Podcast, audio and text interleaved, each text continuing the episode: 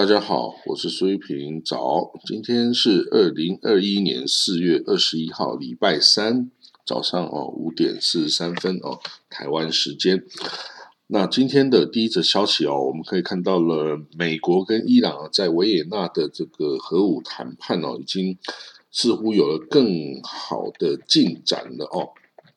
那这个连伊朗的官员啊，也都说啊，大概已经完成六十。到七十 percent 的的这个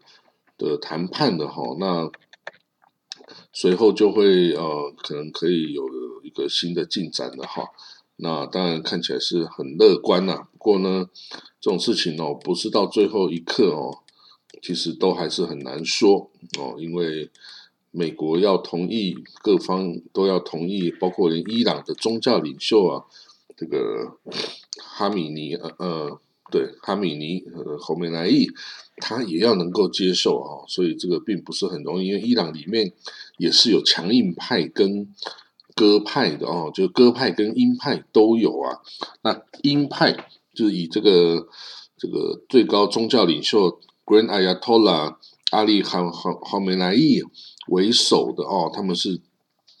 对于这个美国、欧美啊是主是比较这个采取对抗的这个。态度的哦，他们是鹰派。那这个鸽派呢，是以现在的总统啊，这个鲁哈尼哈善鲁哈尼为首的哈，是希望这个呃为民生着想哈，可以跟西方啊取得某程度的这个协调哈，然后取消这个嗯对伊朗的制裁啊等等哦，让伊朗的民生可以这个好一点哦。那没有说哪一派是错误的啦，都是为了这个伊朗的哦，这个国家利益哦。但是这个就是态度还是不太一样的哈。所以这个现在这个是鸽派哦，和平谈判的这个总统啊，哈桑鲁哈尼啊，就到今年六月的任期就会结束了哦。那新选上来的人，因为他已经不能再连续选了哦，所以鲁哈尼是一定要下台的。那接任他的人。是鸽派还是鹰派啊？这个其实是很难很难讲的哈。如果又上来是个鹰派的话呢，那伊朗啊跟欧美可能就完全没有任何妥协的声音可以出现了哦。那到时候可能就是只有兵戎相见呐。那这个也不是世界上的人会想要见到的哦。那好了，那我们再看到这伊朗的高级官员哦，这个说呢。遭到这个以色列间谍攻击的这个纳坦兹啊，这个核武设施哦，这个就是浓缩铀的这些离心机啊装置的工厂哦，这所在地，它的这个电力设施哈已经完全的恢复了哦。那这个新的浓缩铀浓缩的工作哈也已经重新开始进行了哦。那之前呢，这个有一个这个。伊朗啊，就是已经指明一位，一个是以伊朗人哦，他说这个伊朗人哦，就是等于是被以色列给买通的间谍哈，从里面这个用这个炸弹啊破坏了这个哦纳坦兹工厂的这个离心机的这个哦的这个配电中心哈，所以造成了很大的损伤。那这个人哦，已经是。逃离了哦，已经逃离了这个伊朗哦，那逃到国外去啊，所以以色那个伊朗已经这个怎么讲，已经这个通气了哦，这个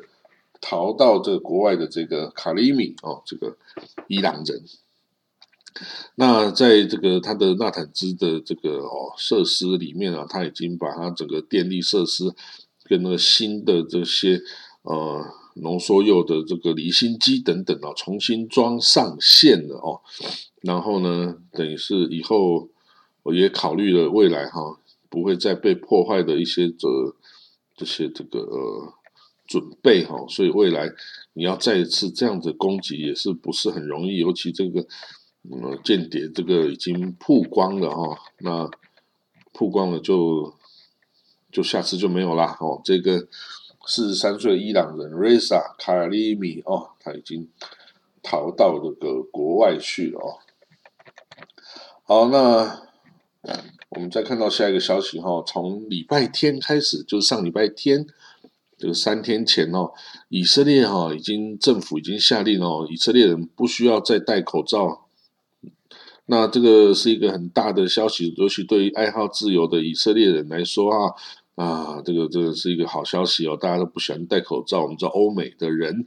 人士哈都是不喜欢戴口罩，觉得这是一个自由的象征啊。戴口罩是生病的人才会戴的啊，等等哦。当然，我们承认戴口罩都没有那么的舒服啊。这个呼吸上啊不是很容易啊，但是戴着口罩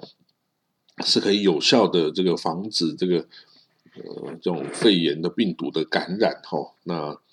所以在封闭的公众场所哈，仍然需要是仍然需要这个戴口罩哦。这个以色列啊的这个卫生部的这个 Director General 总司长哦，叫 Hazy Levy。他签署了哦，这个这个法令哦，说公开公开场所不用戴口罩，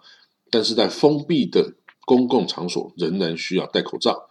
哦，所以他说，虽然以色列哦，这个已经很成功的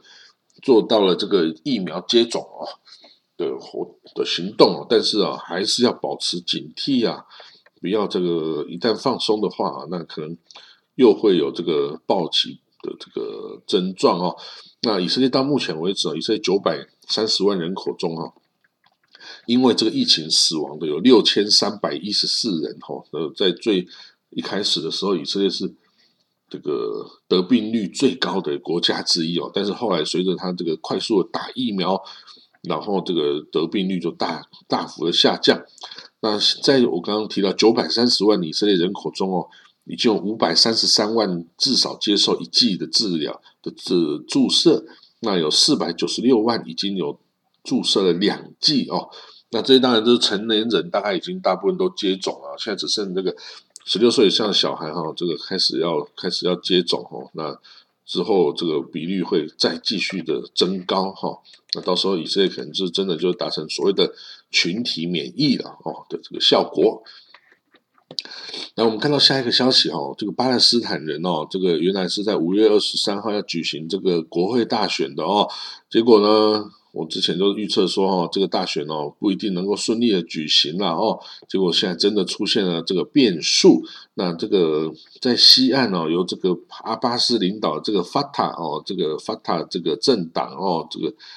已经哦，他说，呃，他内部其实已经分裂成三支哦，不同的对立的阵营哦，互相攻击。哇，那这样比起这个统一的哈马斯来说，那他本来就已经不占优势啊。这个发达，那现在又分裂哈，那几乎你的这个几乎等于胜选的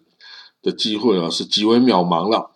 那呢，这个巴勒斯坦的这个总统阿巴斯马木阿巴斯就阿布马赞哦。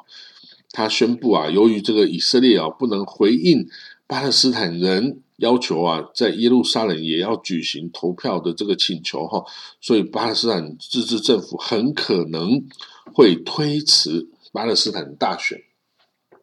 好了，这个里面哦有几点哦，这个我要分析的啊，就是说，第一个，他的理由是以色列不能回应啊巴勒斯坦要求在耶路撒冷举行投票的请求。那第一个，我我的我的回应就是说，为什么以色列要回应你的请求？呃，东耶路撒冷哦，我们知道东耶路撒冷是一九六七年哦，是被以色列从约旦手中抢下来的。那以色列是军事占领东耶路撒冷，他没有给予东耶路撒冷的国民哦这个呃国籍，以色列国籍没有，所以这些东耶路撒冷现在大概有三十五万的居民哦，他们其实是无国籍人士。他们没有以色列的国籍，也没有巴勒斯坦自治政府的国籍，也没有约旦的国籍。其实他们就是无国籍人士哦，他们只有持有以色列的 ID，就是所谓的身份证。但是这个哦，也是等于是一个临时的居留证哦。你随时以色列不给你延期，你的到期之后他不给你延长啊，你你就可能被剥夺了你这个居住在你自己家里的这个机会。那至于你要流亡到哪里，根本就。根本不知道啊，所以哦，这些人东耶路撒冷的居民、巴勒斯坦居民哦，是对以色列最不满哦、最常起来暴动哦的攻击以色列警察啊等等的的居民哦，因为他们就是受到了呃其实不平等的待遇。那不过呢，巴勒斯坦政府、巴勒斯坦自治政府哈是宣称啊，把他们认当做是国民啊，虽然他们并没有发给他们护照啊，或是什么哈，或是身份证等等，因为如果他发给他们这样的证件的话，以色列可能根本就不给他们 ID 卡，那到时候他们就无路可走。那这三十五万的人呢，以巴斯坦的这个大选哦，还是说他们是有投票权的？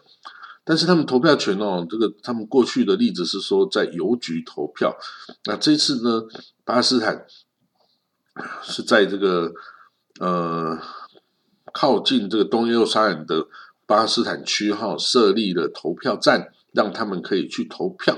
好，那他们其实是可以过去的啦。哦，那所以他说哦，以色列对这个回对我这个要在耶路撒冷举行投票。的要求没有回应，那可能是指说，他巴勒斯坦人想要在耶路撒冷东耶路撒冷就直接设立投票站，那这个以色列当然就不会同意啊。其实以色列这一次对于这个巴勒斯坦人投票啊，什么是保持的安静，保持无声无没有意见这样的状态，其实就已经是